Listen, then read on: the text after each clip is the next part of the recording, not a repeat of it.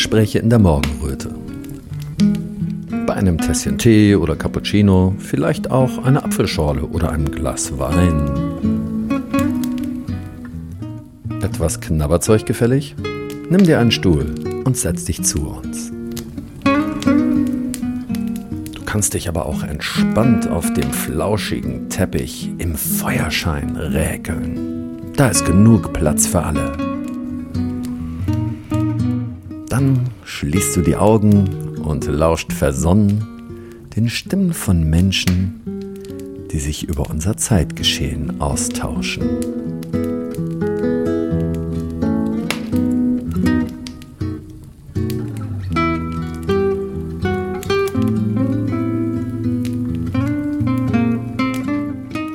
als wir geheiratet haben, habe ich irgendwann meinem Vater gesagt, ich bin das einzige Kind. Sag mal, wärst du okay damit, dass ich den Namen Rodrian annehme? Und sagte, ja, natürlich, Fischer ist doch ein unglaublich langweiliger Nachname. Wir haben es dann trotzdem dabei gelassen, dass ich Jens Fischer blieb und ähm, Alexa Rodrian sowieso ihren Namen behalten hat. Und dann kam aber dazu, dass es einen Komponisten gibt, der ist zehn Jahre älter als ich, der spielt auch Gitarre, macht Filmmusik, ähnlich wie ich. Und wir sind ganz oft verwechselt worden. Mhm. Und so kam es, dass ich mir diesen wunderbaren Nachnamen dann geliehen habe. Meine Familie hat sehr darauf bestanden, dass ich Rodrian behalte, ja. weil die dachten irgendwie, die sterben aus, was überhaupt nicht der Fall ist. Es gibt mehr denn je. Die haben sich rasend schnell wegen dem schönen Namen einfach äh, weiterentwickelt. Also es gibt unendlich viele Rodrians mittlerweile. Also er stirbt nicht aus. Und ich war ja auch als Künstlerin unter meinem Namen schon etabliert, als Alexa Rodrian. Und also ich hätte den so und oder so auch nicht für einen Czempinski oder ja. Kubacki aufgegeben. Ja, ist ja auch ein toller Name. Ich finde, der hat auch was Verwegenes. Ne? Also den Fischer, den teilst du ja mit Helene, muss man dazu sagen. Ne? Also, aber Rodrian, das hört man nicht so oft. Das stimmt. Das ist übrigens der Jan, der rodet. Ja. Ein Hugenotte. Der Jan, der rodet. Mhm, der Roder-Jan. Ja. Das ist doch ein tolles Bild. Einer, der. Ja. Ja, da brauchen wir ein bisschen Hintergrundwissen. Ne? Ja. Und wiederum bei Fischer, da liegt es einfach auf der Hand, würde ich sagen. Da gibt es als Hintergrund nur Helene. ja, genau. Im Grunde möchten wir ja heute über ein, nee, über zwei Musikalben reden. Über eins, was äh, Alexa rausgebracht hat mit dem Label von menschlich Wirtschaften, ja? Richtig? Habe ich das so richtig ausgedrückt? Also, ich habe das Album ursprünglich auf Enya Records herausgebracht. Das ist ein äh, Jazz-Label. Und, und da ist es auch immer noch.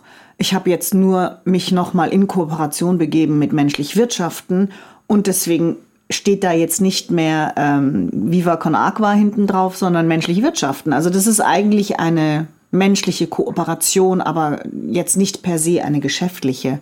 Das Album ist immer noch bei Enya Records äh, gesigned. Also ob das dritte, vierte, fünfte oder ich weiß nicht, ich habe drei bei Enya gemacht, ob das vierte jetzt auch, da ist ja auch noch eins in der Pipeline, ob das jetzt auch auf Enya rauskommt, weiß ich nicht, ähm, ist auch jetzt gar nicht wichtig. Nur dieses, wir haben jetzt quasi das Booklet nochmal schöner gemacht von dem Album und jetzt steht menschlich Wirtschaften drauf, weil wir menschlich Wirtschaften verbunden sind und in Kooperation mit menschlich Wirtschaften sind. Aber das Album an sich ist ja schon vor Corona entstanden. Man darf nicht vergessen, dass menschlich Wirtschaften nicht als Label fungiert, sondern wir unterstützen menschlich Wirtschaften. Auch ein Teil des Erlöses geht an menschlich Wirtschaften. Und das ging früher an Viva Con Aqua.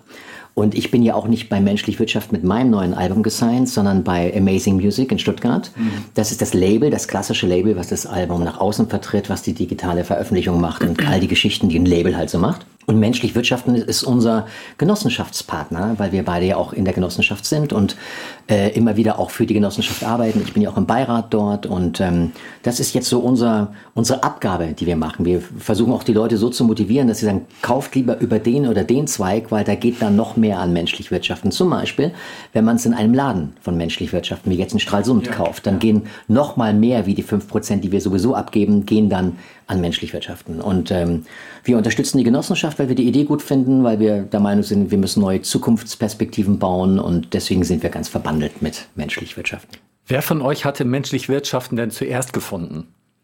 Ich glaube, das war in dem Fall ich, weil ich ja ähm, aktiv in der Basis war und ich habe Sabine Langer kennengelernt, als sie damals gewählt worden ist in den Vorstand.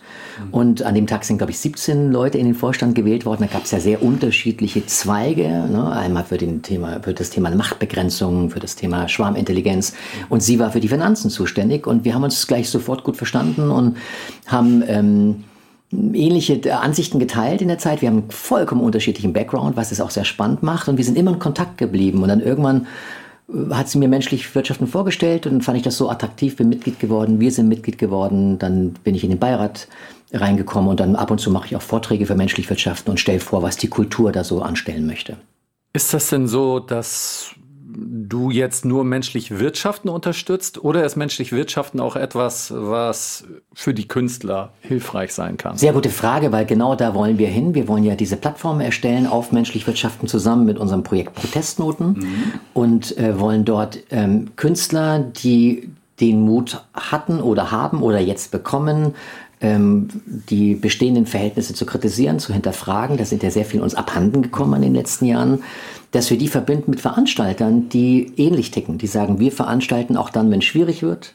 Wir lassen vor allem Künstler auftreten, obwohl sie schwierig erscheinen, zumindest in der öffentlichen Wahrnehmung, was das, äh, das Mainstream-Narrativ angeht.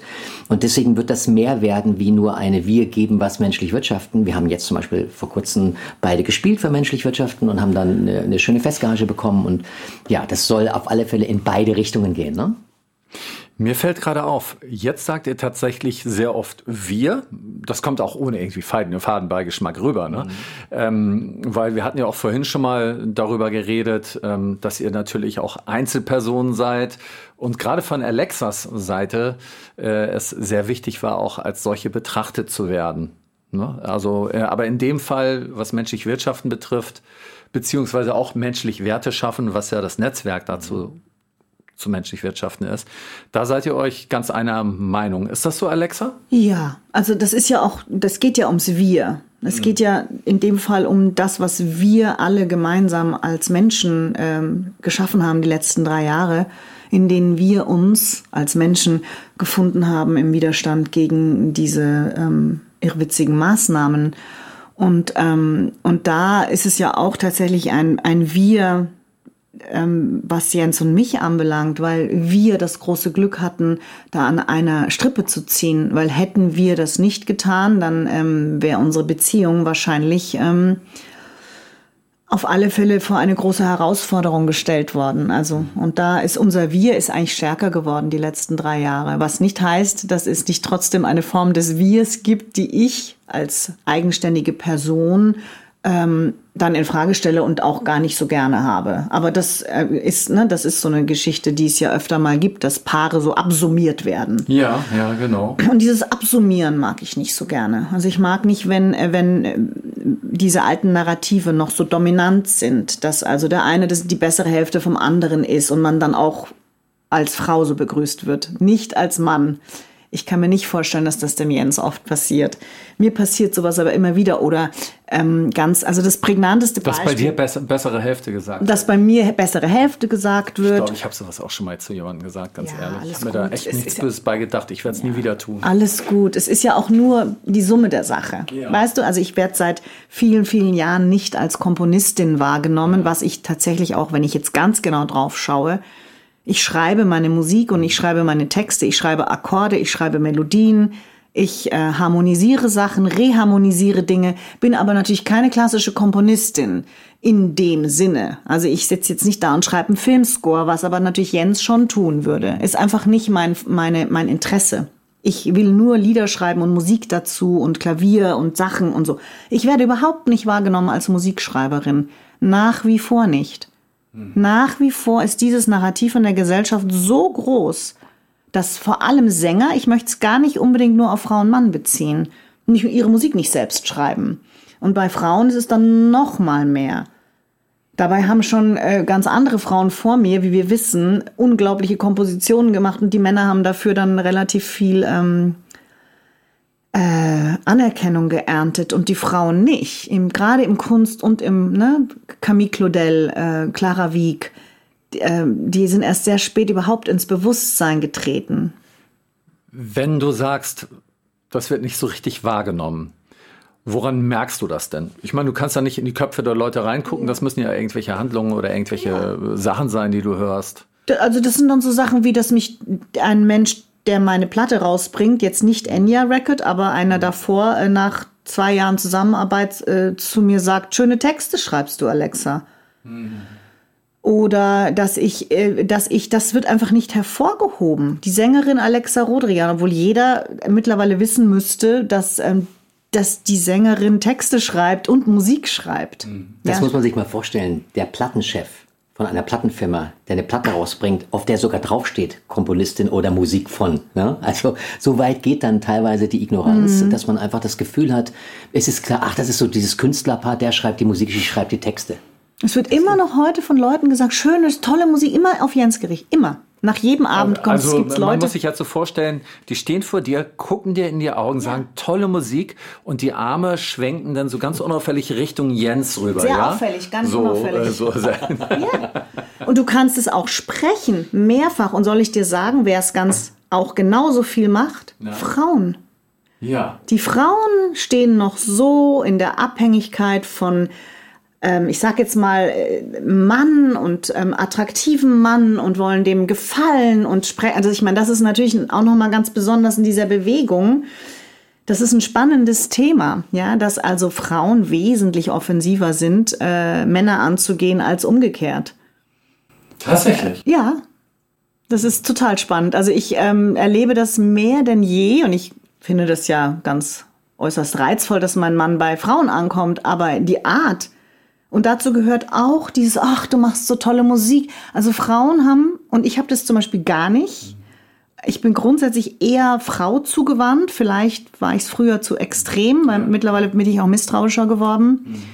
Ähm, aber ich kenne das gar nicht, dass ich jetzt ein Paar treffe und mich nur dem Herrn zuwende. Da kann der aussehen wie, wie mein aller, allergrößtes Celebrity Crush. Das ist mir ganz egal. Da wende ich mich erstmal der Frau zu, alleine schon, weil ich das so merkwürdig fände, wenn ich da jetzt mich nur auf den Mann konzentriere. Das machst du als Frau. Ne? Ähm, Ich persönlich würde das so machen, ähm, um den Mann nicht zu verärgern, dass er nicht denkt, ich will was von seiner Frau. Ja, also wenn in dem Moment, ja. wenn ich da einen Mann und eine Frau vor mir habe und dann nur anfangen würde, mit der Frau zu reden, dann würde ich einfühlend, weil mir wird es an seiner Stelle genauso gehen, das Gefühl haben, hey, warum redet der jetzt so mit meiner Frau? Will, er- will er was von ihr? Und warum strahlen ihre Augen plötzlich so? So haben die auch bei mir erst das letzte Mal vielleicht vor drei Wochen gestrahlt.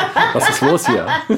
Das wär, da muss man auch sehr sensibel mit umgehen, oder? Nee, also ich meinte ja genau, das ist ja ein Stück Respekt auch vor dem gleichen Geschlecht oder auch, also das ist eigentlich ganz egal. Also das kann dir ja auch mit, ähm, das hat gar nichts mit, der, mit dem Geschlecht zu tun. Das ist einfach nur so, den Partner von einem Paar, den man vielleicht, also in der Regel ja nicht einmal unbedingt reizvoll finden muss, aber ich finde, man, man muss sich da zumindest sensibel verhalten, wie du es ja auch tust. Ja, gut.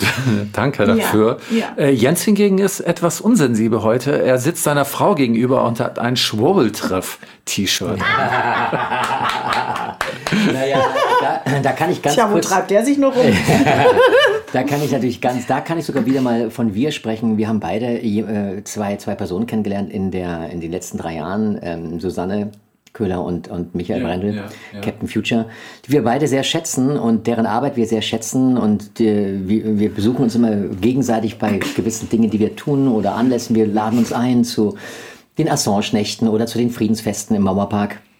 Und nachdem der Michael diese wunderbare Seite erstellt hat, Schwurbeltreff, in der es ja nicht nur darum geht, einen Partner kennenzulernen, sondern wo auch Veranstaltungen geteilt werden, wo man auch über andere Themen spricht, ähm, fand ich das äh, auch total total okay, dass ich es trage, obwohl ich in festen Händen bin und sehr gerne in festen Händen bin. Aber ich finde alleine die Idee schon so super. Es gibt bestimmt Leute, die sagen, wie kann ich jemanden kennenlernen, von dem ich weiß, ich brauche die erste Stunde nicht damit verbringen, dass man sich so langsam annähert, um zu sehen, ob man sich auch mal kritisch äußern darf. Wenn es eine Plattform gibt, wo man weiß, da kommen sowieso Leute, die kritisch sind, was ja nicht heißt, dass wir uns in allen Themen einig sein müssen. Je komplexer die Themen werden, wir sehen es jetzt mit Ukraine, Palästina, Gendern, wir haben vorhin schon kurz darüber gesprochen. Ja, ja. Ich hoffe ja, dass wir bei all diesen Themen natürlich nicht immer sagen, auch da gibt's jetzt nur schwarz und weiß. Oh, du bist dafür, bist du überhaupt noch Teil der Bewegung? Nein, wir müssen lernen, auf Augenhöhe miteinander äh, zu diskutieren, zu streiten auch gerne und haben hoffentlich durch die Causa Corona begriffen, dass das Schlimmste, was uns passieren kann, ist, dass wir die Leute ausschließen, die vielleicht nicht der Mehrheitsmeinung folgen. Auch vielleicht beim Gendern gibt es innerhalb der Bewegung vielleicht sogar eine Mehrheitsmeinung. Aber wie spannend, wenn jemand, der bei Corona voll bei uns ist, aber beim Gender-Thema eben nicht vielleicht äh, so auf dem superkritischen Narrativ ist, sondern wie ich selber auch, ich habe in meinem Buch auch gegendert, muss dazu sagen, ich würde es heute bei einer Zweitauflage aus reinem Trotz nicht mehr machen, weil es eben zum Zwang geworden ist. Ja? Wenn das ganze Gender-Thema so besprochen wird, dass man sagt, hier gibt es neue Optionen für die Sprache, und nicht das wird jetzt so gemacht, wie es an, teilweise an Universitäten ja schon der Fall ist, dann hätte ich mit dem Thema überhaupt kein Problem. Ja. Ich muss es ja nicht tun, wenn es mir nicht gefällt, aber ich möchte die Option offen halten, aber wenn ich es machen muss, dann kommen bei mir sofort die Trotz, die Trotzhörnchen mhm. hoch. Ulrike Gero hat ja das Buch geschrieben, ähm, Wer schweigt, stimmt zu. Mhm. Ich bin gerade am Durchlesen. Mhm statt des Sternchens äh, sind da Doppelpunkte zu sehen, mhm. aber ansonsten gendert sie da halt. Mhm. Ähm, ich persönlich habe halt bei mir gemerkt, dass das, obwohl das kein Sternchen, sondern Doppelpunkt ist, äh, dass es mir ein bisschen aufstößt beim ja. Lesen immer. Äh, also das hat, muss ich sagen, aber etwas damit zu tun, weil ich das mit so vielem verbinde, mhm. weil ich das Gender-Sternchen oder das Gendern an sich verbinde ich schon mit der FFP-Maske. Automatisch. und damit mit der Zuneigung zur Ukraine, sich äh, bei der Ukraine auf die Seite zu stellen, das ist bei mir schon automatisch da. Aber du hast ja auch von, äh, vorhin erwähnt, äh, Alexa, dass äh, Teile des Genderns sicher für dich auch sinnvoll sind. Hm. Oder der Grundgedanke. Kannst du dazu noch mal was sagen? Total gern. Ich habe jetzt gerade das mit, dem, mit der Ukraine nicht so ganz verstanden. Kannst du dazu noch mal was sagen? Naja, also ähm, äh, das ist ja ein staatliches Narrativ, auf der Seite ja. der Ukraine zu stehen. Ah, okay. Und ähm, so, das, das mit dem Gendern, okay. das kommt auch aus der Ecke, deswegen. Das stimmt. Also es wird einem quasi eine gewisse Meinung aufgezwungen. Man hat die zu genau. haben. Ja, okay, jetzt, ich, war, ich war man kurz muss, noch man muss Maske gut finden, ja. man muss Ukraine gut finden ja. und dann okay, automatisch auch Gender. Und CO2. Ich saß gerade auf der Leitung. Genau auf der CO2-Leitung. genau, das, das kommt auch nach. So all diese Sachen. Okay. Und das, das bringe ich dann so automatisch ja, in ja, Verbindung, dass ich da selber auch lernen muss, mal wieder zu differenzieren. Absolut, absolut. Und deswegen ähm, gebe ich dir jetzt eine Antwort auf deine Frage. Ich differenziere da sehr wohl nach wie vor und mir ist es nach wie vor sehr wichtig und ich danke an der Stelle äh, Frau Gero, dass sie es nach wie vor noch tut. Ich bin da ein bisschen kindischer. Ich habe es aus meinem Buch rausgenommen ähm, und hab mich wende mich an Menschen also das Buch, was es noch nicht gibt, aber was es hoffentlich bald gibt, äh, wende mich an Menschen und an ähm, je nachdem Frauen und oder Männer. Ähm, ich verstehe aber, dass ähm, Frau Gero es noch macht, weil es für uns Frauen, Frauen, die ähm, wahrgenommen werden sollen als ähm, Individuen, die sich äh, aktiv an diesem Gesellschaftsleben beteiligen, noch nicht so lange her ist, dass das überhaupt nicht so war. Mhm. Und es ist nicht nur, äh, das ist nicht nur in den Künsten, in der Literatur, wie, wir haben gerade drüber gesprochen, nenn, nennt mir mal mehr als fünf Komponistinnen. Ich schwöre euch, es wird euch, vielleicht wird es dir gerade noch gelingen, aber ähm, es wird den wenigsten gelingen. Und es ist ein langer Weg, den wir Frauen gegangen sind. Und ich werde den weitergehen und ich möchte gerne, dass Frauen wahrgenommen werden. Leider ähm, geschieht durch diesen Genderzwang im Moment natürlich wieder das Gegenteil. Wir äh, verzürnen oder erzürnen, verzürnen, wie auch immer, ähm, Menschen mit diesem Zwang. Nichtsdestotrotz bin ich überhaupt nicht amused über Männer auch in unserer Bewegung, Menschen in unserer Bewegung, die das generalisiert ablehnen, weil ich finde, das ist undifferenziert. Ich möchte gerne, dass es wahrgenommen wird, warum immer nur Komponist gesagt wurde und es hat nämlich zur Folge, dass mir niemand zutraut, dass ich Musik schreibe. Das, was ich eben vor zehn Minuten erzählt habe. Das ist die Folge. Du wirst unsichtbar in einem gewissen Berufsfeld, weil es in der Sprache nicht vorkommt. Und ich finde es zu höchst wichtig, dass sich das verändert. Und ja, man kann jetzt sagen, dann muss man einfach Komponistin sagen, tut aber keiner. Jetzt musst du dir mal vorstellen, wir als Frauen, also ich sage jetzt mal ihr beide als, als weiße Männer, ja, so. Und das ist jetzt ein doofes Klischee, aber es ist so. Ihr lebt euer ganzes Leben mit relativ wenig Diskriminierung. Als Frau lebst du am laufenden Band mit Situationen, in denen dir Männer das Wort nehmen. Ich sage nicht, dass Frauen das nicht auch tun. Ich sage jetzt nur mal so, gerade in intellektuellen Bereichen anfangen zu dozieren über Themen, die sie gar nicht kennen, ähm, Frauen total ignorieren, äh, egal wie oft du sagst, dass du Musik schreibst, deinen Mann angucken und sagen, tolle Musik schreibst du, du kannst es davor schon zehnmal gesagt haben. Und das geht jeder Frau so. Äh, vielleicht geht nicht jede Frau gleich damit um. Ich habe auch einen lustigen Weg irgendwann gefunden und irgendwann habe ich aber noch mal gemerkt, wow, das tut richtig weh, wenn das überhaupt nicht wahrgenommen wird, dass du Musik schreibst. Ja. Ich kann mir gut vorstellen, dass wenn man sich mit der Sprache beschäftigt, natürlich dann in dem Moment den Menschen das auch bewusst wird, klar. Ja.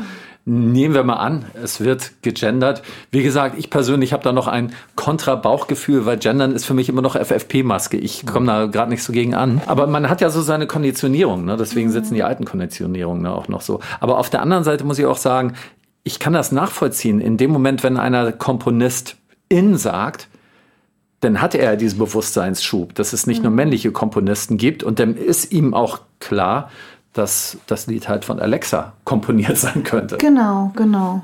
Dir ist bewusst, dass du eine Gegenreaktion hast. Also gehst du damit um. Das ist ja was ganz anderes, als sich gar nicht bewusst darüber zu sein, dass man in Automatismen verfällt. Ja? Und da ist es eben ganz wichtig, dass wir diese Automatismen erkennen und sagen, natürlich steckt da was Ähnliches dahinter. Natürlich steckt da was Ähnliches dahinter, wenn eine rot-grüne Regierung jetzt Regeln aufstellt, wie man zu reden hat. Das hat aber mit der ursprünglichen Idee, Frauen sichtbarer zu machen, Transmenschen sichtbarer zu machen, Schwule, Lesben, nichts zu tun. Da geht es wirklich darum zu sagen, was macht Sprache mit Menschen? Was passiert, wenn ich immer vom Arzt und der Putzfrau spreche, um zwei extreme Beispiele zu nehmen, ja. Äh, statt vom Putzmann und der Ärztin? Was macht es mit in Kindern in der Schule, wenn sie nur über den Bäcker, den Mathelehrer, den, ne, den Komponisten hören? Die, die wissen gar nicht, dass es was anderes gibt. Genau, das, das heißt, es ist dann immer noch mal eine Aufgabe der weiteren Erziehung, beziehungsweise auch so ein blödes Wort, ich mag lieber auch da Begleitung oder wie auch immer wir es nennen möchten, weil ein Kind wird von vielen Menschen begleitet, nicht nur von den Eltern und dadurch auch erzogen, wenn man das alte Wort benutzen möchte. Die wichtige Frage, die sich hier stellt, wie können wir durch Sprache dazu beitragen, dass wir uns alle auf Augenhöhe begegnen. Ja. Die wird komplett unter den Teppich gekehrt, weil wir jetzt damit umgehen müssen, dass wir Automatismen entgegenwirken, weil wir wissen, aha, Maskenzwang, Maßnahmenzwang, Genderzwang, während nicht CO2-Abdrücke hat, die vertretbar sind, auch wieder auf der Shitliste. Ähm, das gleiche mhm. bei den Themen Ukraine, Palästina, Israel. Ne? Also überall kommt so, hier ist das Narrativ, and you better be with us. Und das mhm. verhindert immer dahin zu gucken, wo es wirklich wichtig ist. Und macht nicht nur das, sondern es bringt auch wieder eine Verschlimmerung in der Ausgrenzung. Also das ist das, was mir so besonders wichtig ist, weil ähm, ich äh, ganz oft mit einer äh, Transfrau, äh, ähm, die meine Schülerin ist, äh, diskutiere in letzter Zeit oder Gespräche führe und ähm, sie zum Beispiel mir gesagt hat, sie ist die erste Generation von Transfrauen, die überhaupt arbeiten können, also die offizielle Arbeitsverträge kriegen, ja, weil sie total unsichtbar waren vorher, weil das so ein, so ein Thema war, wo man nicht hin wollte und, und, und. Und wenn ich mir jetzt überlege, was wir immer wollen aus der Bewegung, ist noch Aufarbeitung. Nach drei Jahren Ausgrenzung dann müssen wir uns einfach immer nur wieder hineinversetzen in eine Transfrau, in einen Transmann, in eine Lesbe, in einen schwulen Mann, in ein schwules Paar, you name it. Wie, wie, wie lange diese Menschen oder People of Color, ja, schwarze, farbige Menschen, wie lange diese Menschen diskriminiert worden und es ist nie Aufarbeitung, es hat nie Aufarbeitung stattgefunden. Wir haben in den 20er Jahren noch afrikanische Menschen in Käfigen ausgestellt. In Deutschland. Das muss man sich mal vorstellen. Ja, bis in die 70er Jahre hinein mussten Frauen ja noch ihren Mann fragen, ob sie arbeiten dürfen. Ne? Genau. Hm. Das ist genau und deswegen und die Wie lange und, und diese Menschen haben ganz ja. genau und diese Menschen haben Recht auf ein Recht auf diese Aufarbeitung dasselbe, welches wir schon nach drei Jahren Diskriminierung fordern. Ich würde in einer Sache widersprechen. Ich würde nicht sagen, dass äh, es gar keine Aufarbeitung gab. Also ich glaube, dass viele Bewegungen, die auch sehr gut angefangen mhm. haben und dass es ein Bewusstsein bei den Menschen ähm, immer mehr gibt, mhm. gerade bei der jüngeren Generation. Also als wir in Amerika studiert haben, ne, da gab es schon Stimmt. eine komplett andere Wahrnehmung in Bezug auf, dass wir alles versucht haben, dass wir jede Art von Rassismus erkennen. Ja äh, hinschauen und auch äh, darauf hinweisen. Mhm. Also ich finde schon, man kann sagen, es hat was stattgefunden, sicherlich nicht genug. Und ähm, die Geschichte ist vor allem so alt, dass die Aufarbeitung so kurz ist im Vergleich zu der langen Geschichte, mhm. in der nichts passiert ist. Deswegen, da gebe ich dir recht, ja. ja. Aber ich würde nicht sagen, nichts passiert, das weil stimmt. dann würde man auch den Leuten Unrecht tun, die sich extrem eingesetzt haben, inklusive dir selber. Ja. Weil du hast ja selber in Amerika, ne? Also ich habe, aber ich muss schon sagen, es gab, ich möchte da ein kurzes Beispiel erwähnen, weil ich kenne es auch andersrum, auch wenn ich genau wie du es richtig sagst, privilegiert bin, als bis 2020 privilegiert war, als mhm. weißer Mann wenig Diskriminierung erfahren zu müssen. Das stimmt ganz bestimmt. Aber als ich in Amerika gelebt habe, in der Zeit habe ich viel Glatze getragen, habe viel Schwarz getragen, habe äh, ähm, Stiefel oft angehabt und wie unterschiedlich die Wahrnehmung meiner Person war in Boston im Vergleich zu New York zum Beispiel. In New York gab es anscheinend sehr viele Tänzer, die so rumgelaufen sind, ne? mit Glatze, relativ schmal, schwarz angezogen. In Boston ist es mir eher so öfters gegangen, dass ich, ähm, dass äh, Leute mich als Nazi oder Neonazi bezeichnet mhm. haben, und zwar aus der Black Community. Also ich kenne es auch andersrum. Ich hatte auch eine Erfahrung in Harlem. Nachts um 10 bin ich da in die falsche U-Bahn gestiegen, ausgestiegen und, und äh, hatte da eine rote Hose, weiße, ein bisschen wie so ein Paradiesvogel, braun gebrannt, weiß eindeutig und hatte da sofort Leute an der Backe, die mir hinterher sind. Also ich will nur sagen, und das habe ich trotzdem immer gesagt, na ja, war halt mal eine Ausnahme. Also was ich damit sagen will ist, ich war so interessiert an der Black Community, habe mich auch immer fast minderwertig gefühlt, weil ich die schwarze Musik so liebe und weil ich mir gedacht habe, ähm, da möchte ich so gern dabei sein, weil ich bin ein großer Fan des Souls, mhm. des Blues, äh, des Jazz, ne? also alles, was so, so, so ganz, ganz eindeutige schwarze Wurzeln hat. Und, ähm, und habe nur gemerkt, dass ich selber angefangen habe, Sachen, die nicht okay waren, von der anderen Seite zu relativieren. Vielleicht war es auch wirklich die Ausnahme. Ich habe aber dann von Freunden erfahren, die in Harlem eine ähnliche Erfahrung gemacht haben, wenn sie zum falschen Zeitpunkt bei der falschen 125. Straße ausgestiegen sind. Die eine war mehr im Westen, die andere im Osten Richtung Bronx. Und da war es schon ungemütlicher ab 10 Uhr abends. Also ich glaube, das Entscheidende, was ich damit eigentlich sagen will, ist, dass wir immer hinschauen müssen. Wir müssen auch als Deutsche dahin schauen, wenn jetzt in Palästina ein großes Unrecht geschieht, auch wenn wir in der historischen Schuld stehen. Aber deswegen müssen wir umso mehr hinschauen, wenn ähnliche Dinge in anderen Ländern passieren, wo großes Unrecht den Menschen widerfährt. Und da müssen wir einfach bereit sein, auch wenn es weh tut, immer hinzuschauen. Ich denke, das kommt nicht darauf an, auf welcher Seite man ist und was für Regeln gesetzt werden, sondern wie man miteinander kommuniziert. Und ein großes Problem ist eben, dass diese Kommunikation immer von oben aufgedrückt wird, anstatt uns die Verantwortung einfach zu überlassen. Und natürlich ähm, gibt es Menschen oder gab es schon immer Menschen, die diskriminiert werden. Wir haben ja eben auch über Diskriminierung der Frau geredet, wo etwas getan werden muss.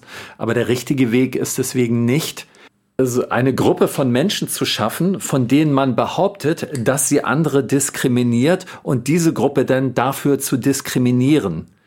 Das kann ja nicht der Weg sein. Aber das ist das, was passiert. Auch ähm, was äh, diese Gender-Geschichten genau. betrifft. Das ist jetzt so. zum Beispiel auch der Hass auf den, äh, der, der so verbreitete Hass auf den weißen alten Mann, ne, den ja. ich sehr wohl nachvollziehen kann. Ich möchte es nochmal sagen, aber natürlich nicht so undifferenziert. Also ich habe aufgrund der Gesellschaft, in der ich lebe, würde ich in einer anderen patriarchalen Gesellschaft zum Beispiel von ähm, äh, mit anderen Völkern, das Wort darf man glaube ich nicht mehr sagen, aber mit anderen ähm, Ethnien zusammengelebt haben, dann geht es nicht mehr um den weißen Mann, dann geht es um die Kraft oder die, das patriarchale Wirkungsfeld eines Mannes. Ja, unter dem dann Frauen leiden, sei es durch Missbrauch, sei es durch ähm, also Gewalt, sexuelle Übergriffe, die es sehr wohl auch von Frauen gibt. Die Zahl ist übrigens sehr hoch. Das sei an dieser Stelle auch mal gesagt. 20 Prozent der sexuellen Übergriffe sind tatsächlich die Täterpersonen Frauen. Das ist etwas, was die wenigsten wissen. Nichtsdestotrotz bleibt es bei 80 Prozent Täterpersonen Männer. Das ist viel. Und ähm, wenn man das erlebt hat als Frau über äh, ein langes Leben und oft eben von der mächtigen Mannfigur in Weiß, sage ich jetzt mal so, dann ist es natürlich nicht leicht, noch differenziert zu bleiben. Dann ist man irgendwann mal diese, diese doofen Säcke, ja. Faktum ist aber natürlich, dass das auch eine Single Story ist und diese Einzelgeschichten sind höchst gefährlich. Nur weil ich das so und so erlebt habe. Ich kenne Frauen, die haben das nie erlebt. Zum Beispiel habe ich Frauen in der DDR, nämlich in der früheren DDR, die erzählen mir oft von den Machtstrukturen ganz andere Geschichten. Also da ist es das Thema gar nicht so gewesen. Das hast du den Frauen auch angemerkt. Ja, also es ist auch jemals noch mal vom, jeweils nochmal vom System was, abhängig. Was meinst du damit, dass die Frauen in der DDR nicht so herabgesetzt wurden wie im Westen? Oder also zumindest gesellschaftlich nicht. Das war ein schönes, vielleicht ein zu schön gemaltes Bild, weil mir viele Freundinnen aus ähm, dem früheren Osten oder äh, aus der, der früheren DDR erzählen, ja, am Ende des Tages habe ich gearbeitet und einen Haushalt gemacht. Das war natürlich die doppelte Arschkarte. ja. So ist das dann natürlich auch. Nichtsdestotrotz habe ich bei den Frauen aus der früheren DDR oft ein Selbstbewusstsein gesehen, wo ich gedacht habe, wow, das war nicht gut. Das hat mir gefallen. Deswegen ähm, habe ich mich mit den Frauen auch sehr schnell ähm, eins gemacht, als ich nach Berlin kam und immer wieder den Kontakt gesucht, weil ich das einfach spannend fand. Weil das ja auch etwas ist, was der Westen ja total negiert, dass es im alten Osten wahnsinnig viel positive Strukturen, äh, wahnsinnig vielleicht nicht, aber ja. viele positive Strukturen ja. auch gab. Auch da gibt es nur ein Gut oder Böse. Ja, und diese Polarisierungen sind so gefährlich. Es gibt, und was du sagst, was ich so wichtig finde, Oliver, ist kommunizieren. Und das heißt übrigens beim Gendern und bei der ganzen Frauengeschichte auch. Und deswegen liebe ich Svenja Flaspöhler sehr. Ich würde mir wünschen, sie könnte dieses Interview oder würde es sich vielleicht anhören. Liebe Svenja Flaspöhler an der Stelle, ich würde Sie wahnsinnig gern interviewen. Egal. Dieses Buch Die potente Frau, das ist ein absolutes Must-Read für jede, für jede Frau, weil sie sagt, wieso können wir immer noch keine Grenzen setzen? Dann sag halt Nein. Und es ist aber eben ganz, ganz differenziert zu betrachten, weil nicht jede Frau kann Nein sagen. Aber sie hat grundsätzlich total recht wenn wir uns besser positionieren, wenn wir uns potenter machen. Und zwar in jeder Richtung, auch in der Sexualität. Ja, wie kann es denn sein, dass ein, dass ein Typi, der mich anflirtet, für mich eine Bedrohung ist? Äh, ja, dann kann ich einfach sagen, lass es halt einfach, lass stecken. Dieses Narrativ ist aber so geprägt von Machtstrukturen, dass viele das noch nicht konnten. Und ich hoffe, dass unsere Töchter das jetzt ich meine alle Töchter, nicht nur meine, mhm. wir haben ja auch zwei, dass unsere Töchter das jetzt besser lernen. Im Grunde ähm, sind viele Sachen so, wie sie auch kritisiert werden, teilweise von aus Richtung Grün, Rot oder so. Also es gibt diskriminierte Minderheiten hier. Es gab sie schon immer. Frauen sind diskriminiert worden. Ein Bewusstsein äh, dafür zu entwickeln ist wichtig, aber irgendwas ist dabei schiefgelaufen. Und dann sind wir auch noch auf das Thema Aufarbeitung gekommen. Und ich glaube, das ist ganz wichtig, weil ich glaube, das Wort Aufarbeitung wird oft gleichgesetzt mit dem Thema Schuldzuweisung. Und das ist ein Aufarbeitungsblocker. Weil die Leute, die intuitiv das Gefühl haben, sie könnten an irgendetwas schuld sein, die wollen sich doch jetzt keine Schuldzuweisung anhören. Kein Mensch will das. Ich will das jetzt nicht rechtfertigen bei manchen, die dann wahrscheinlich in den Knast kommen würden, wenn aufgearbeitet wird. Das ist natürlich ein Unterschied. Aber es gibt ja auch den ganzen Rest der Bevölkerung, ja. die bei den Maßnahmen mitgemacht haben, die nicht in dem Knast ja. landen würden und die trotzdem Probleme mit Aufarbeitung hätten. Und deswegen, was meint ihr, wie müsste man damit umgehen? Mhm. Wirkliche Aufarbeitung anstatt Schuldzuweisung. Mhm. Man muss unterscheiden zwischen der Bevölkerung, die mitgemacht hat, die vielleicht sogar geschwiegen haben, aber nicht gehetzt haben. Mhm. Dann gibt es die Gruppe von Menschen, die einfach mitgemacht und massiv gehetzt haben. Mhm. Und dann mhm. gibt es Verantwortliche, die das Ganze verursacht haben. Und alle drei Gruppen sind für mich komplett, das sind jetzt nur drei, ne? es gibt viel mehr Gruppen. Ja. Jetzt, äh, ich versuche es jetzt mal einfach nur kurz zu halten. Die Leute, die verantwortlich sind, müssen auch in die Verantwortung gezogen werden, ganz klar. Es gibt Leute, die wussten, dass sie andere Meinungen nicht zulassen, dass sie andere Wissenschaftler canceln, dass sie andere Journalisten nicht zu Wort kommen lassen. Und sie wussten teilweise, dass sie Unfug erzählen, weil sie Teil dieses Narrativs waren, das erstellt, erfunden worden ist, zum Teil. Nicht alles, aber natürlich, wie gesagt, ich muss es an der Stelle immer wieder sagen, es wird mir ja immer wieder vorgeworfen, ich bin Corona-Leugner, bin ich nicht. Ich hatte Corona, ich leugne weder Corona noch die Schwerkraft. Gewisse Dinge gibt's einfach. Nur wie gehen wir damit um? Ja? Und äh, bei der Schwerkraft sind wir uns einig, wie wir damit umgehen. Bei Corona waren wir es halt nicht. Und möchte nur sagen, das gibt Leute, die natürlich ganz auch juristisch in die Verantwortung gezogen werden müssen. Ob die jetzt zehn Jahre im Knast sitzen oder ob sie Sozialarbeit leisten oder ob sie einfach nur ihr Amt verlieren, ist mir völlig egal. Mir geht es nicht darum, dass ich jetzt sage, deine Schuld oder dessen Schuld ist so groß, der muss jetzt bis ans Lebensende im Knast sitzen. Das ist überhaupt nicht mein Anliegen. Ich möchte, dass alle sehen, was hier passiert ist. Was mit den Menschen dann passiert, ist für mich zweit- und drittrangig. Dann gibt es die Menschen, die das nicht verursacht haben, aber die massiv gehetzt haben. Die müssen sich entschuldigen. Und damit meine ich keinen Kniefall. Damit meine ich nur anzuerkennen, es war falsch, Leute zu verurteilen, die sich medizinisch für einen anderen Weg entschieden haben und die bereit waren, hinter die Kulissen zu gucken.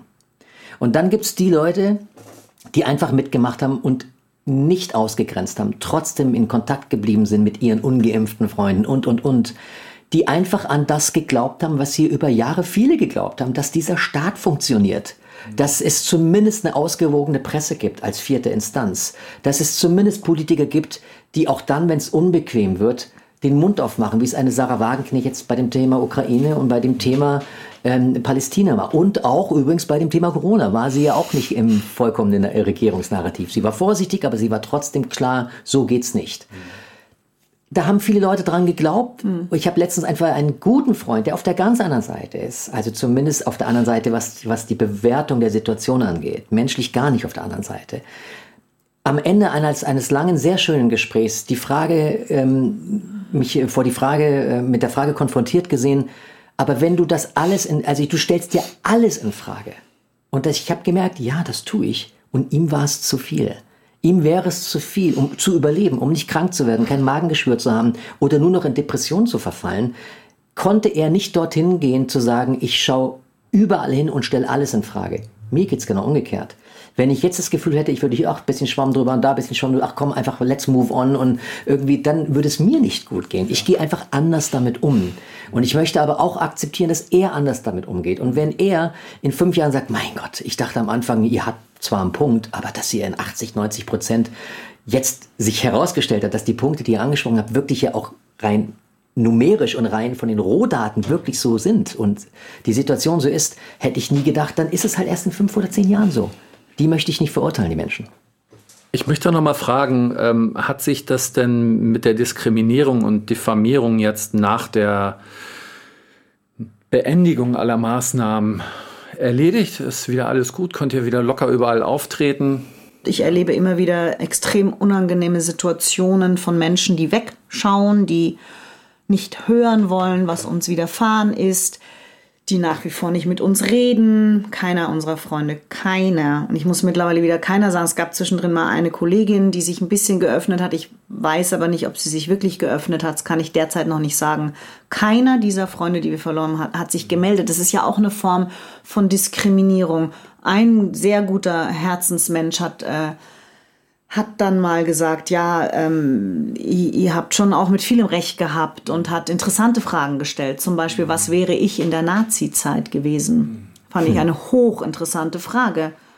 Und dann habe ich zu ihm gesagt, ich nehme mal an, du hättest uns im Keller versteckt. Ja, ohne jetzt direkte Vergleiche, das hier gleich als Disclaimer, äh, ja, gleichsetzen, nein, aber Vergleiche ja. schon. Und ich denke, über die Cancel Culture Geschichte, äh, äh, bis jetzt war ich ja noch äh, nicht direkt betroffen. In unseren Duo-Konzerten ist bis jetzt noch nichts gewesen, aber da musst du jetzt mehr drüber sagen, Jens. Ja, für uns hat Corona nie wirklich aufgehört. Ich glaube, das ist das, was die Leute nicht verstehen, für die irgendwann alle Maßnahmen weg waren. Man kann wieder auf äh, Open Airs gehen, man kann in jede Bar gehen, sich mit Geimpften und Ungeimpften treffen.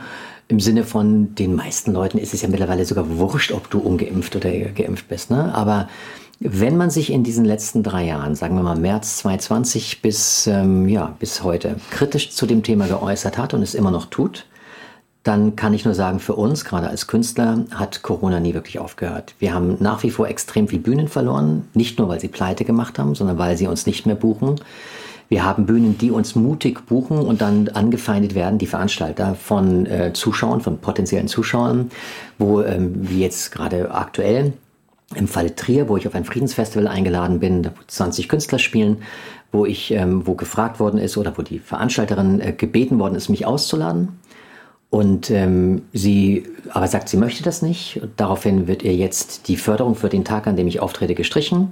Und es wird eine Presseerklärung soll geschrieben werden, in der es heißt, dass sich die Stadt von mir distanziert. Andere Künstler haben abgesagt, wollen auf dem Plakat nicht erscheinen, weil da mein Name erscheint. Also diese ganzen Dinge haben ja nicht aufgehört. Und nach wie vor könnte man ja mit mir das Gespräch suchen.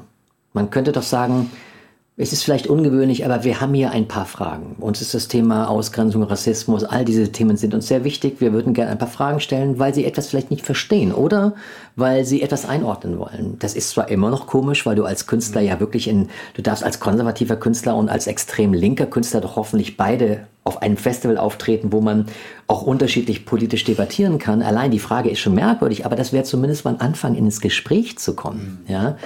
Und die Veranstalterin hat gesagt, wärst du bereit, wenn ich in diesem Kulturkreis, in diesem Kulturamt bin und mit den Menschen rede, ähm, dich dazuschalten zu lassen? Ich gesagt, jederzeit. Das Angebot kam gar nicht von der Stadt. Und ähm, ich hoffe jetzt, wenn wir dieses Konzert durchführen werden, ich hoffe, dass Leute, die kritisch über, mein, über meine Statements denken, und auch vielleicht ein Problem damit haben. Ich hoffe, dass sie kommen. Wenn nicht zum Konzert, dann hoffentlich danach, weil wir werden danach eine Podiumsdiskussion machen und dieses Thema ansprechen. Und ich wünsche mir denn nicht nur die Leute aus unserer Bewegung, die sagen, toll, dass du hier bist. Ich wünsche mir auch die Leute, die sagen, ich habe ein Problem damit, dass du hier bist wenn sie endlich in den Dialog ja. gehen würden. Und ich bemerke nach wie vor, dass wenn ein Dialogsangebot gemacht wird, kommt es meistens aus der Bewegung in die andere Richtung, nicht aus der anderen Seite. Wie oft hat Jens Lehrig versucht, auch Leute wie Lauterbach oder Drosten in Fairtalk reinzuholen? Und ich weiß, ich war bei ihm, du warst auch bei ihm, Alexa. Der würde so zärtlich damit umgehen, dass sich einer von den Herren endlich mal traut, in so eine ja. Sendung zu kommen ja. und würde sagen, danke, Herr Drosten, dass Sie da sind. Oder danke zu einem Künstler wie, keine Ahnung, Grönemeyer, Peter Maffei, Udo Lindberg. Schön, dass Sie sich heute diesem Gespräch stellen und würde dafür sorgen, dass der nicht in irgendeiner Form fertig gemacht wird, ja. weil es geht ja um das Brückenbauen und um den Dialog. Und ich merke, also ich bemerke ganz, ganz wenig Versuche der, ich sage jetzt mal, maßnahmentreuen Bevölkerung, dass sie auf uns zugehen, bis auf die Leute, die du jetzt gerade auch schon erwähnt hast, die im engsten Freundeskreis sind. Das sind nicht viele. Genau, also die, die uns noch geblieben sind und die, die uns geblieben sind, die sind auch durch die zwei Jahre immer bei uns geblieben, obwohl also da auch Leute dabei sind, die viermal geimpft sind und die, von denen rede ich nicht, die mhm. waren ja immer bei uns diese Diskriminierung, die Jens und wir, also ich auch, ich kann auch in vielen Clubs gar nicht mehr spielen. Ich habe es aber auch gar nicht mehr so viel versucht, weil wir haben ja, und das sei jetzt gesagt an dieser Stelle, an Dank an diese Bevölkerung in unserer Bewegung, wir werden ja dauernd geheiert. Also wir werden ja dauernd, wir haben ja dauernd Auftritte, aber halt anders als früher. Also wir gehen jetzt zu den Leuten nach Hause, sitzen in deren Wohnzimmern, in Yogazentren, in irgendwelchen Kuhstellen, in irgendwelchen Kleinsttheatern. Diese Menschen zeigen den Mut, und äh, lassen uns spielen. Und das ist tatsächlich auch so, dass das bezahlt ist und es ist auch meist sehr lukrativ. Ja, das ist ganz wichtig, das zu erwähnen. Es gibt unendlich viele mutige Menschen. Aber diese Diskriminierung findet so vielschichtig statt. Also wir waren zum Beispiel neulich auf einem, äh, einem Fest von sogenannten alten Bekannten, weil ein Teil dieser Menschen ganz nah bei uns immer noch ist, ja. Und äh, das sind noch befreundete Menschen. Und da hat sich eine Frau gewünscht, dass wir an einem großen, wichtigen Fest für sie ein Konzert geben. Obwohl sie wusste, sie hat uns auch tausendmal gefragt, ob es okay ist, dass wir dann vor Menschen spielen müssen, die eigentlich drei Jahre mit uns nicht mehr geredet haben. Und was da passiert und was du da zwischen den Zeilen liest, wenn die Menschen auf dich zukommen, mit dir sprechen, das ist absolut unglaublich. Und da kann ich nur sagen, ich muss es da einfach äh, nochmal erwähnen, was Hannah Arendt gesagt hat. Die größte Enttäuschung waren ihre intellektuellen Freunde. Das sind nämlich zu fast 99 Prozent alles hochgebildete Leute, die in einer derart ähm, missachtenden, ohne es zu merken, Weise auf einen zukommen und wieder so tun wollen, als ob alles gut ist. Ja, spielt ihr wieder ganz viel. Oh, ist doch wieder alles in Ordnung, ja? Also die Diskriminierung liegt hier in dieser Verniedlichung, dieser Verblödung, also de, meines Ichs. Ich meine, wie doof denken die denn bin ich? Ja, uns hat ja immer schon die Musik verbunden und jenes und dieses. Und du stehst diesen Menschen gegenüber und denkst, sag mal, für wie blöd verkaufst du mich eigentlich? Also da, was du gesagt hast und was du auch sagst, Jens, Kommunikation wäre die, die Lösung. Hallo, wir haben lange nicht miteinander gesprochen. Weißt du, das tut mir leid, dass wir uns so lange. Ich habe manches nicht erkannt. Können wir noch mal reden? Und ich wäre mit dem, mein Herz würde überschwellen vor Freude. Es schafft keiner. So ist es. Und das ist so erbärmlich und so traurig und das diskriminiert mich. Das ist meine Diskriminierung. Die Sache ist ja auch die, es werden ja auch nach und nach immer neue Narrative geschaffen, weswegen es schwer ist, die alten aufzuarbeiten. Wir hatten ja gleich im Anschluss den Ukraine-Krieg.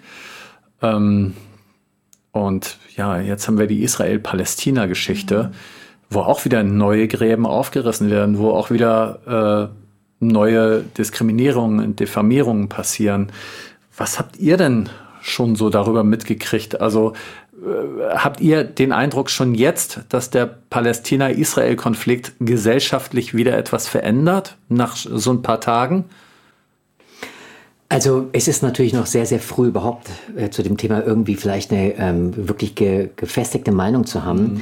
Aber ein Teil meiner Meinung ist sehr gefestigt. Das ist einfach der Umstand, dass wir, und mit wir meine ich jetzt den sogenannten Wertewesten, dass wir zu lange hingeschaut haben bei einem Konflikt, wo ein, ein, ein Volk, das Volk Palästina, die Menschen aus Palästina in einem Apartheidstaat leben.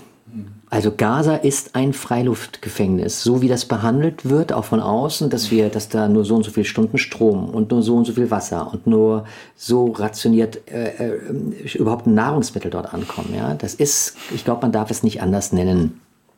Was da jetzt passiert ist, ist so schrecklich. Natürlich, also es gibt, es gibt, auf, wenn ich Gewalt ablehne, lehne ich jede Gewalt ab. Selbst wenn ich verstehe, woher sie kommt, selbst dann lehne ich sie ab.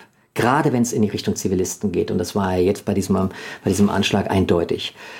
Trotzdem muss man sich immer wieder, wenn man einen Konflikt lösen und nicht nur bestrafen will, wenn man ihn lösen will, muss man schauen, woher kommt denn diese Wut? Was ist denn da passiert?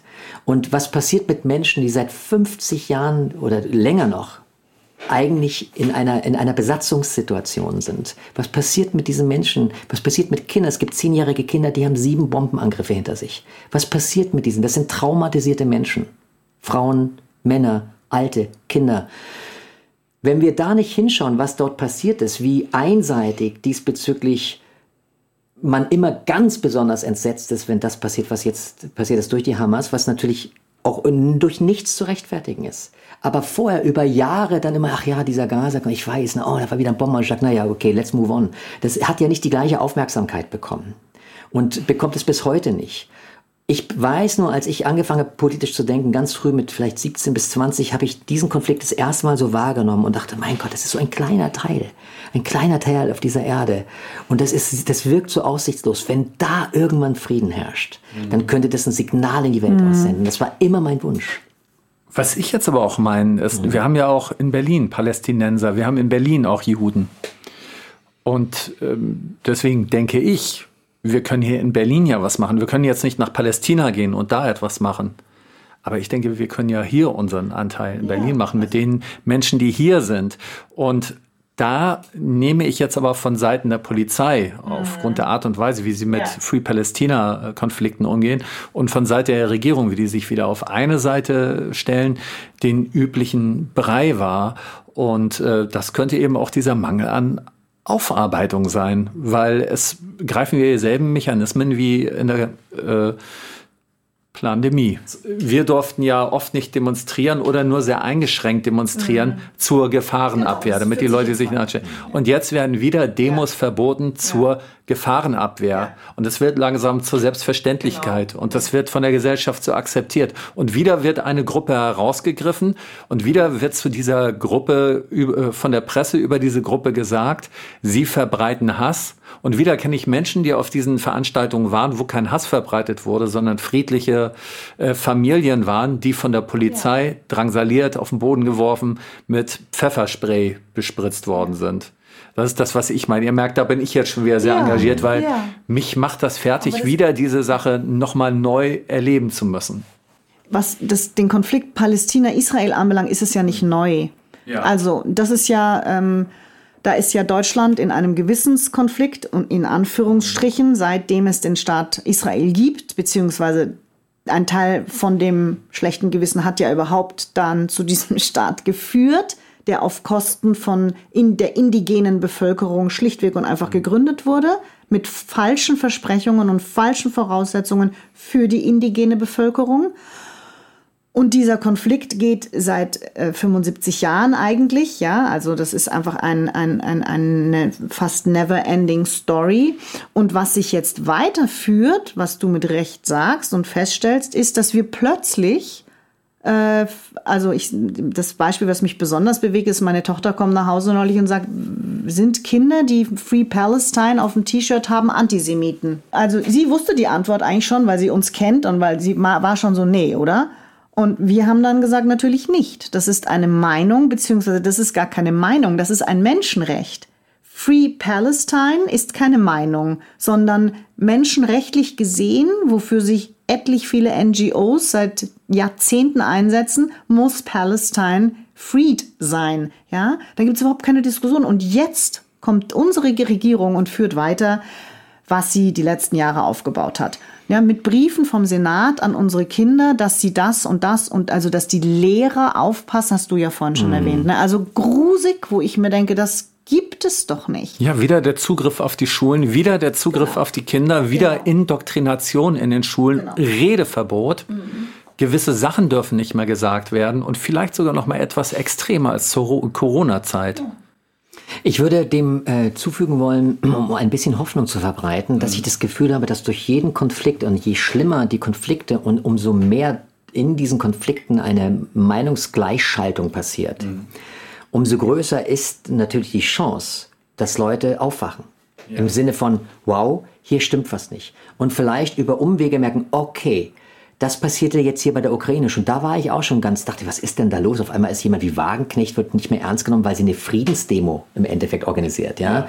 Und jetzt noch schlimmer mit, mit Palästina, dass sogar in den Schulen wieder dafür gesorgt wird, dass Leute Free Palestine nicht äußern dürfen, dass man keine äh, Palästinensertücher tragen darf und, und, und. Dass Leute immer mehr, die vielleicht vorher noch vorsichtig waren, merken, hier stimmt was nicht und dann rückwirkend merken, oh, das ging ja schon bei der Ukraine, nein, das ging ja sogar schon bei Corona und dann, das ist ja uns allen so gegangen, haben wir dann natürlich alle 9-11 uns nochmal angeschaut. Wir waren mhm. ziemlich involviert in das Thema, weil wir Familie in New York haben Deswegen waren wir da schon sehr, sehr skeptisch, ob das, ob das, äh, das, das gültige Narrativ auch wirklich Gültigkeit hat. Ja, aber so hat halt jeder, ich sag jetzt mal, sein kleines Erweckungserlebnis. Für uns war es dann, wir waren, glaube ich, seit 9/11 schon echt auf der Hut, aber haben immer noch dran geglaubt, dass zumindest in Deutschland eine bestehende, erstens ein bestehender Rechtsstaat, eine bestehende Demokratie, selbst als Lafontaine schon 2012, glaube ich, bei Thilo Jung gesagt hat, wir leben in keiner Demokratie. Und ich bin ein großer ähm, nicht Verehrer, aber ich bin ein, ein, ein großer Befürworter von vielen Sachen, die Oscar Lafontaine gesagt hat und auch heute sagt. Ja? Und er hat da, und da war ich skeptisch. Da dachte, oh wow, wirklich, geht der, der geht so weit, dass er von der Oligarchie spricht, beziehungsweise von der Abhängigkeit, ne? der Politik der Konzerne, Lobbyisten, die Verschmelzung mit Medien, all den Sachen. Das hat er schon vor vielen, vielen Jahren. Zehn Jahre ist das her.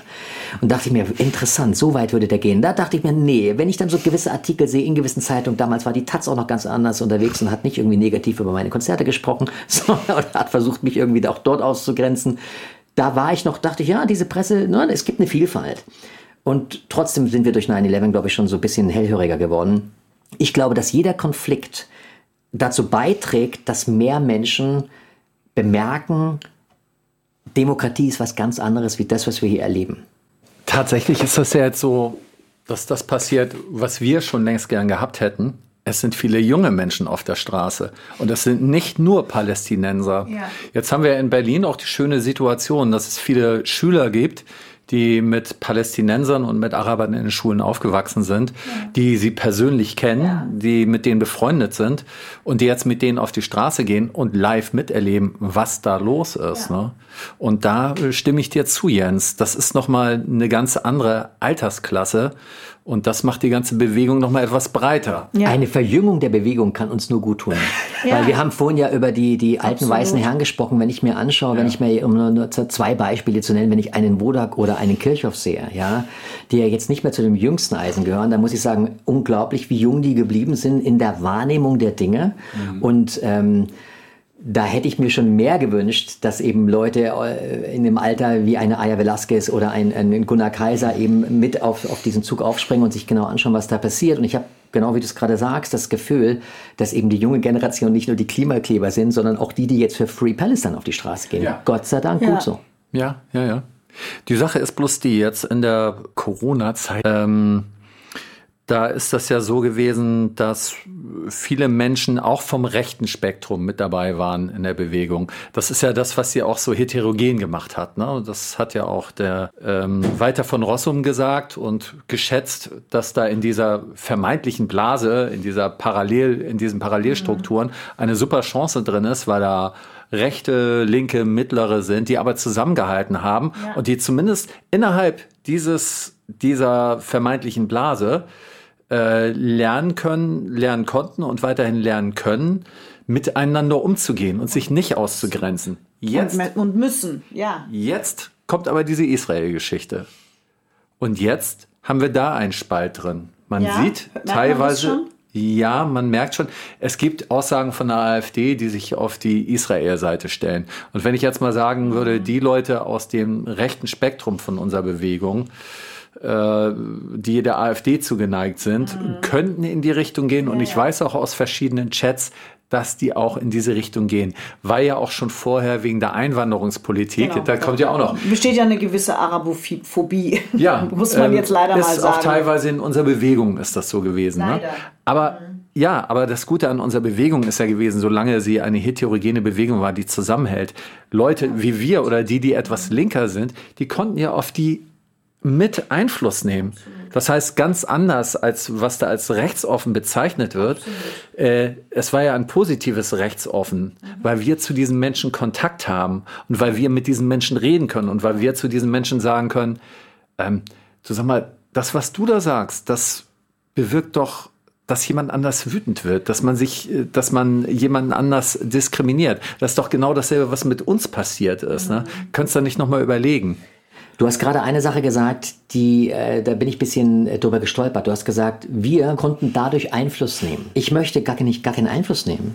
Ich möchte sie verstehen und ich möchte auch wissen, warum jemand im Osten vielleicht ein großes Problem mit Zuwanderung hat, weil ihm vielleicht Dinge in den letzten 10, 20 Jahren widerfahren sind, die für sein Leben ganz speziell nicht gut waren. Was ich damit sagen will, ist, ich möchte, dass beide Seiten voneinander lernen. Ich bin ja selber mhm. rot-grün sozialisiert. Ich komme absolut aus dem eher dunkelroten Milieu, ja, und habe mich mit den grünen Ideen immer sehr identifizieren können, ja. Merke jetzt aber allein durch diese Verengung auf diese CO2-Thematik, dass wir über Umweltschutz ja gar nicht mehr reden. Es geht ja nur noch um CO2. Anderes Thema, lassen wir jetzt.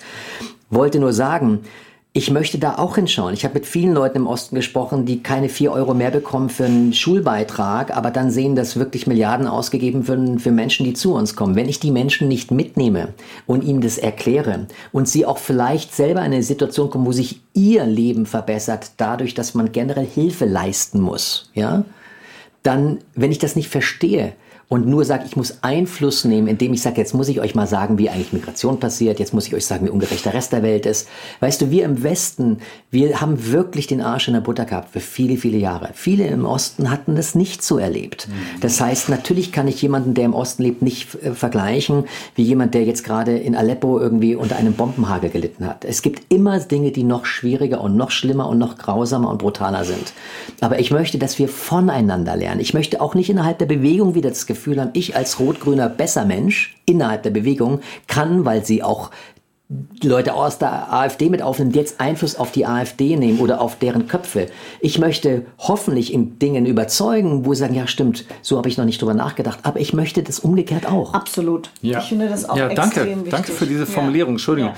Im Grunde fühle ich das Gleiche. Ich muss sagen, ich habe es nur mit dem Beeinflussen eben doof ausgedrückt und vielleicht ja. ist auch noch so ein Anteil in mir, der wirklich so tickt. Und auf der anderen Seite denke ich, einen guten Einfluss haben, so zumindest. Mhm. Ich habe es nur insofern bemerkt, weil ja von einer gewissen Seite gesagt wurde, ihr seid rechtsoffen und das heißt, ihr fördert dadurch ähm, Ausländerfeindlichkeit, mal ganz platt gesagt. Und das ist einfach nicht so gewesen. Ja. Und dass wir auf indirekte Weise Absolut. durch unser Wirken, durch unsere Offenheit, denn vielleicht sogar ähm, dazu beitragen, dass die jetzt nicht ganz in ihrem Hass, in ihrer Wut, in ihrem Alleinsein versinken, sondern dass wir eine Tür offen halten dafür, dass sie Teil der Gesellschaft bleiben das, und so im Gespräch sind. Ja, das eigentlich meinte ich das. Weil man zuhört. Das ist das, was ja. die Politik hätte machen sollen. Ja, richtig. Ja, dieses die AfD überall nur lächerlich zu machen und fortzuführen, mhm. auszugrenzen Ich habe es übrigens bei Trump schon gesagt und ich glaube, wie du immer sagst, ich war da eine der ersten. Da gab es so eine Videoaktion von dem äh, Establishment, das amerikanische Establishment der, und in dem Fall war es das Hollywood Establishment. Ja. Und die haben sich lächerlich gemacht über Herrn Trump. Und ich fand es einfach nicht lustig, ja. Ich kann nur dem Herrn Trump selber sagen, you know what, deine Pussy Grab Story geht mir ganz, ganz gewaltig auf die Eierstöcke. Aber sich hinzusetzen als äh, äh, Hollywood-Schauspieler und sich in einer Überheblichkeit über diesen Mann lustig zu machen, der wird ja nie Präsident. Also ich meine, der ist ja so dumm wie Bohnenstrupp, blöder geht's ja nicht. Und das, ich meine, davon gibt's zwei Stunden Video, ja, Material. Wie sich also diese sogenannten besser, was hast du gesagt, besser Menschen äh, über so einen Mann stellen. Und ich meine, wie doof kann man denn sein? Erstens mal wissen wir, dass Despoten dazu neigen, wenn man sie beleidigt, noch despotischer zu werden. Das ist ja schon mal strategisch total dumm. Und zweitens mal gehört sich das nicht. Und ich, ich, ich muss wie ihr beide auch immer noch schlucken, wenn jemand sagt, du bist rechtsoffen. Und dann muss ich so in mich gehen und um, ja, Im Grunde ist das jetzt auch so, so wie du das sagst. Was man tut, sagt ja ohnehin nur etwas über einen selbst aus und nicht über die anderen. Das heißt, wenn ich ausgrenze, ist das unabhängig davon, wen ich ausgrenze. Ich bin, ich grenze aus. Das ist die Energie, die ich in die Welt gebe. Wenn ich mit jemandem ein freundliches Gespräch führe und äh, mich jemandem liebenswert gegenüber verhalte, du richtest keinen Schaden an. Höchstens nehmen wir mal an, du wärst ein überzeugter Linker und dir ist es wichtig, dass du ein überzeugter Linker bist. Ein rein rassiger Linker, will ich jetzt mal so sagen. Weil das, das ist, was dahinter steckt. Das ist nämlich eine Art, äh, man sagt immer was über die Identitären. Aber das hat ja was mit Identität zu tun. Und wenn dir deine Identität als Linker wichtiger ist, als wirklich etwas zu tun, das mehr Frieden und Verständnis in der Gesellschaft ist.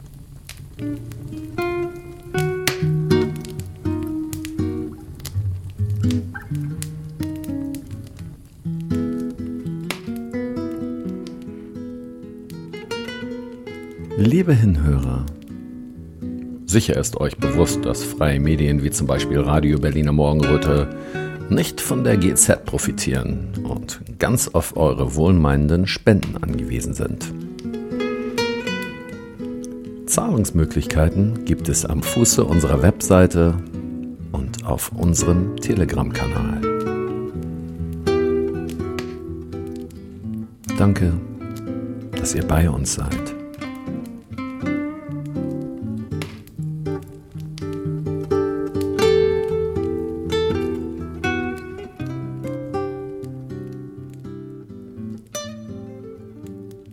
Identität wird totalitär. Ja. Ne? Weil sie äh, sich total, das ist ja wie in einer Beziehung. Ja. Wenn ich mich verschließe meinem Partner gegenüber und nicht spreche oder nur wütend, man darf ja auch mal wütend sein, aber man muss doch gewisse Dinge, man muss doch aushalten können, dass das Gegenüber eine andere Meinung hat. Diese Arroganz hat mich schon immer wahnsinnig gemacht. Ich bin besser, ich bin intellektuell, ich bin Akademiker, ich weiß es besser. Und darauf basiert unsere heutige Regierung.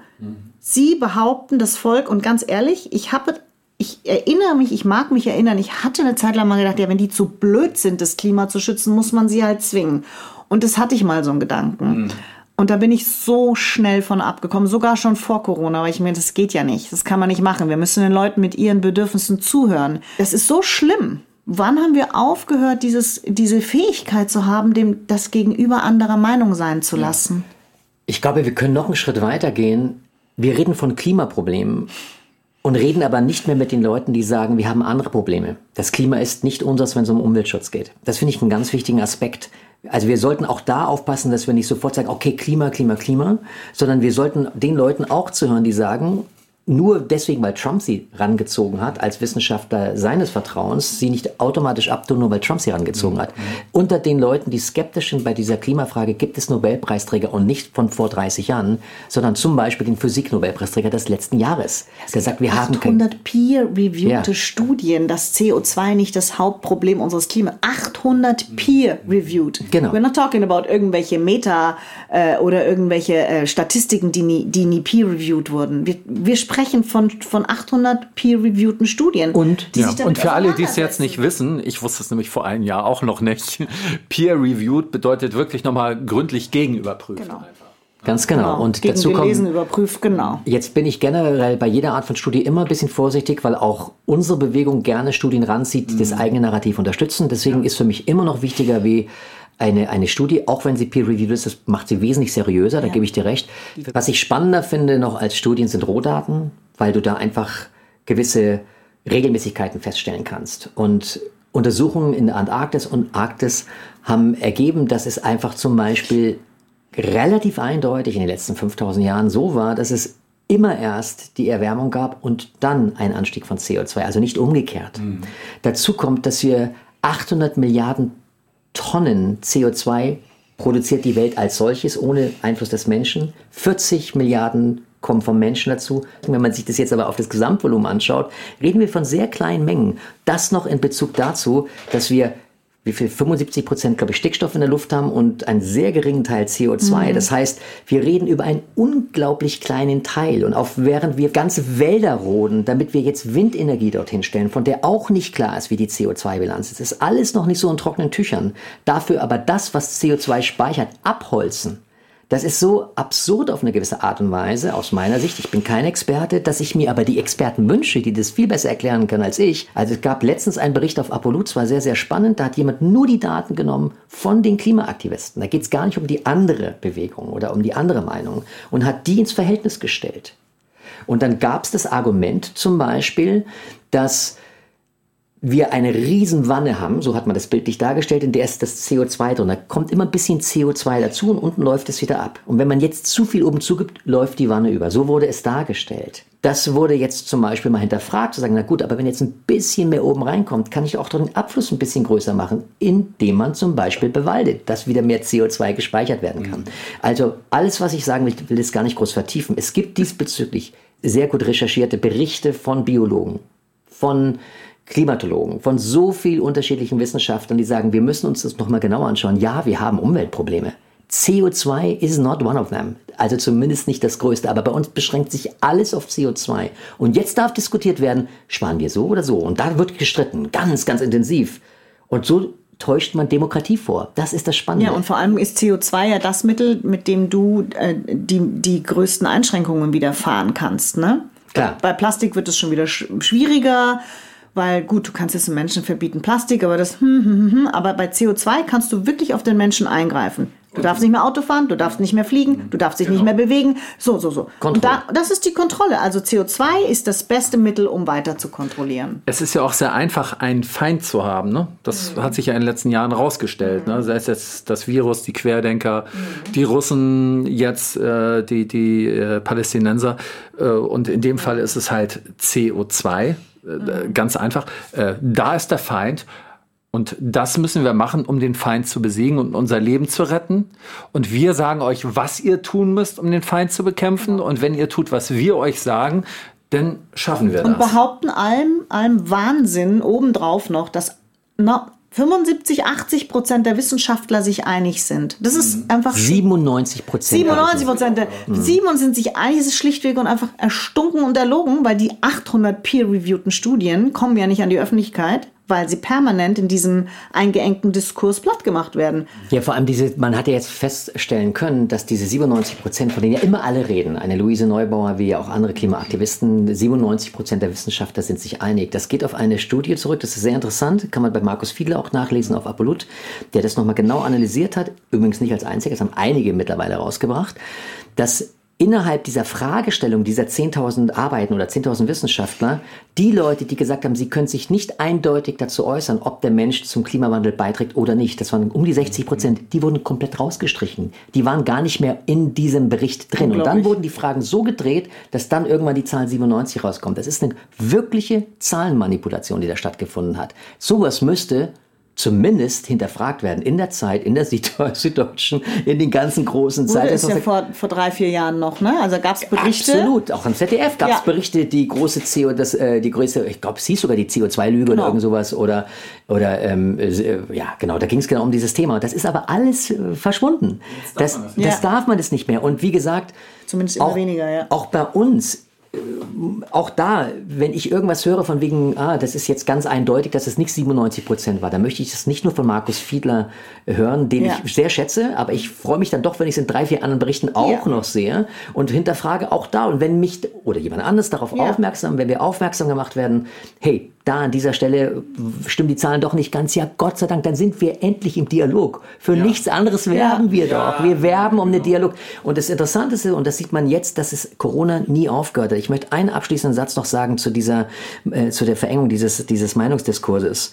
Es geht ja schon wieder los. Die Zeit ganz groß. Wie gefährlich ist das neue Virus, Herr Drosten? Titelseite Die Zeit. Man fällt vom Glauben ab. Der Mann, der mit allen Voraussagungen so falsch lag wie Ferguson in England, wird jetzt wieder gefragt von der Zeit, von der großen Wochenzeitschrift Deutschlands, ja, der dann damals schon die Great Barrington Declaration, wo sich ja Tausende von Ärzten und Wissenschaftlern gesagt haben, dass die Behandlung, die Maßnahmen sind nicht zielführend, weder die Lockdowns noch die Masken und und und. Wir müssen anders daran gehen.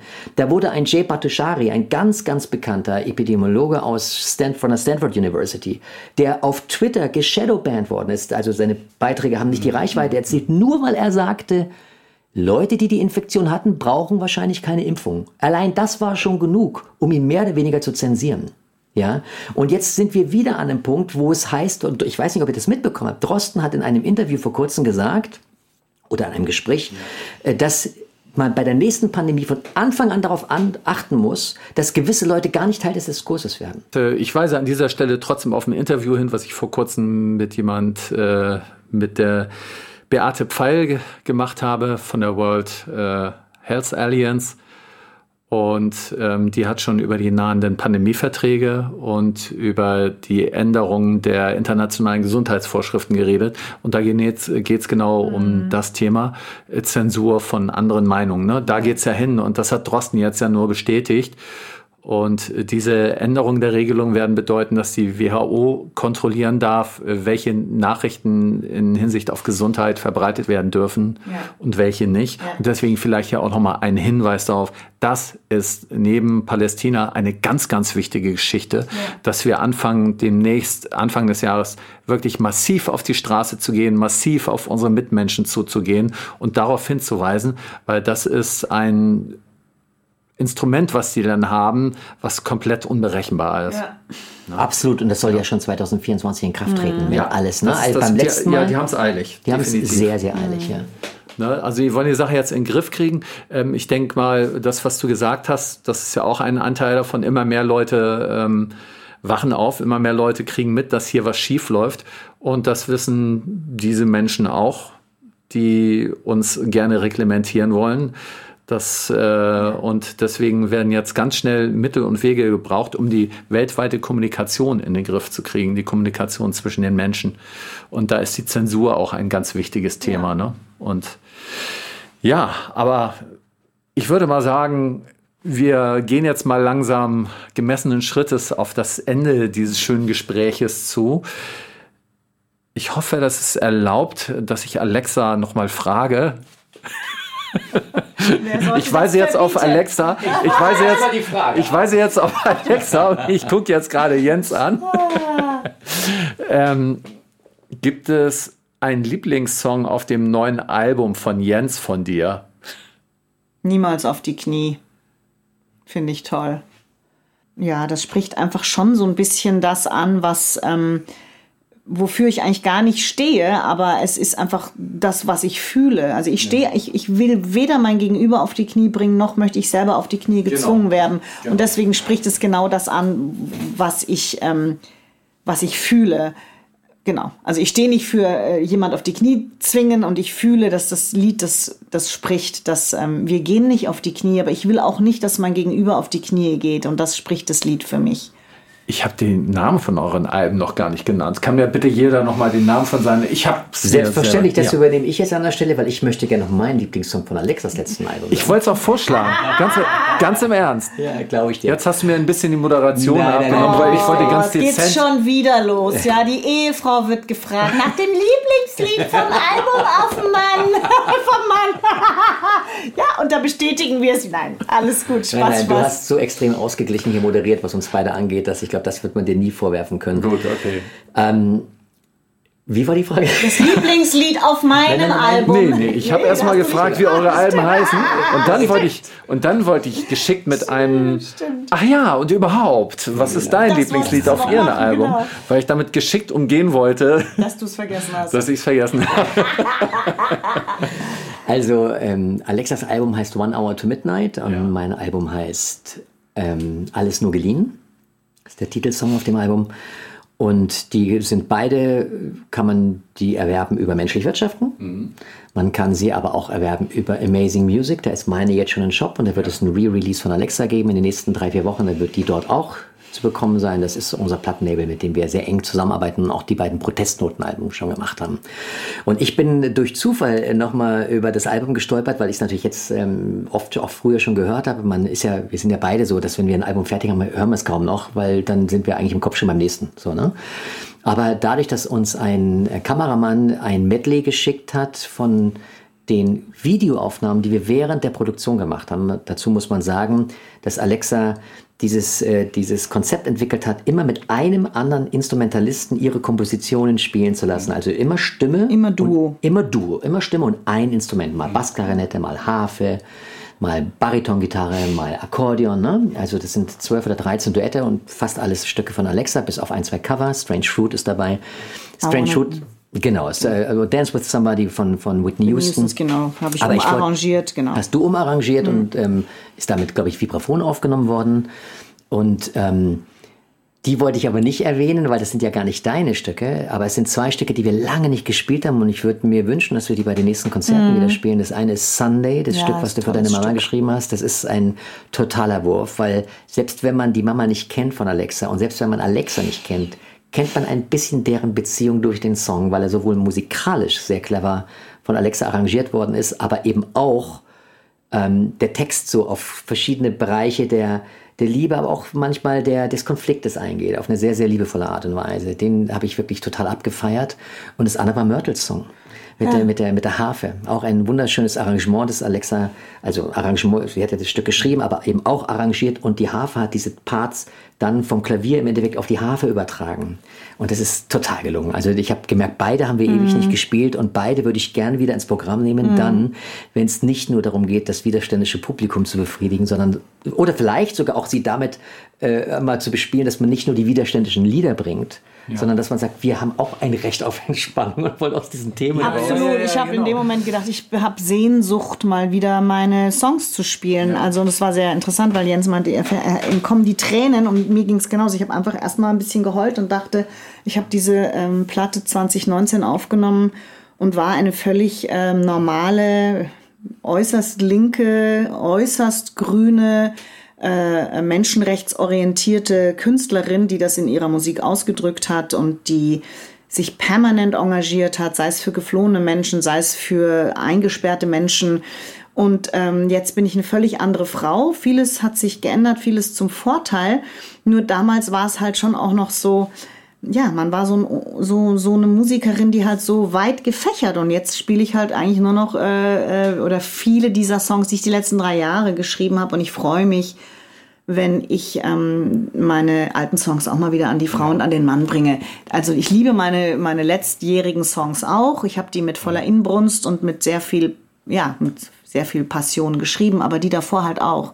Und die erzählen halt auch viele Geschichten, äh, die, die gerade die, die zwischenmenschlichen Geschichten, gerade da, wo wir eigentlich anfangen müssen, damit wir überhaupt kommunizieren lernen. Es ist nämlich auch so, du musst auch mit deiner alten Mutter eine neue Beziehung aufbauen. Du kannst nicht dein Leben lang irgendwie, ah, die hat mir Defizite zugefügt und der und es, ich meine, wir müssen lernen loszulassen und im Jetzt und im Hier zu sein und, und, und uns in diesem Moment zu bewegen und das Gegenüber für das wahrzunehmen, was es in diesem Moment ist und nicht in der Vergangenheit war oder eventuell in der Zukunft sein könnte.